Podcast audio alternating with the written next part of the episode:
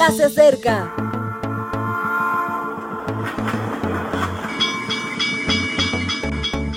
Partimos ya.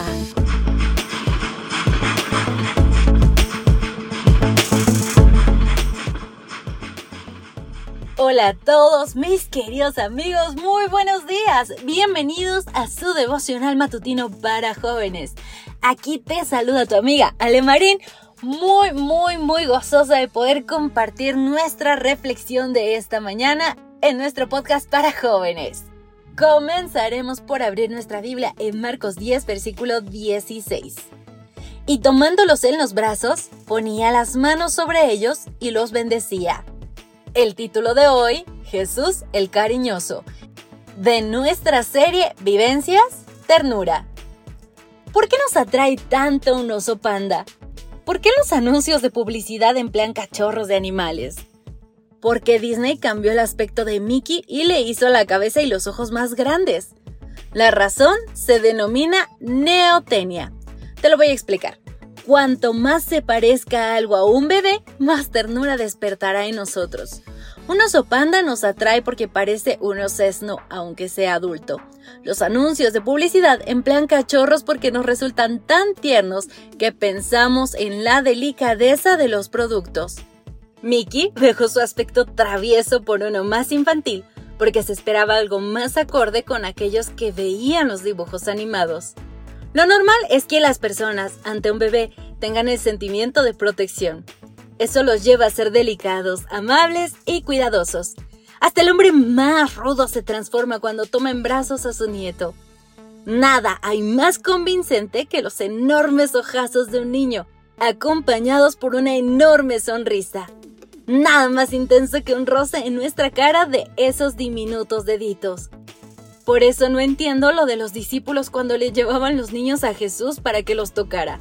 ¿Cómo se podían oponer a eso? No es natural. He visto ese comportamiento en algunas ocasiones. Hay quien piensa que la iglesia es un espacio solo de adultos y pretende que los niños acudan a ella de la forma más ajena a la presencia, en total silencio y absoluta quietud. Entiendo que esas dos cualidades son más propias de vegetales que de niños. También están los del otro extremo, los que abandonan a los niños a su errático azar. Y acontece lo inverso, ruido desmesurado e histeria en movimiento. Ni lo uno ni lo otro. Más simpatía y menos adostez. Más afecto y menos distancias. Más atención y menos descontrol. Más familias y menos extracurriculares. Perdón, ese es otro tema. El Dios que puso en nosotros la reacción ante la neotenia es aquel Jesús al que le encantaba abrazar niños, estos poderosos bíceps de carpintero se hacían delicadeza cuando los alzaba para ver de cerca sus ojazos.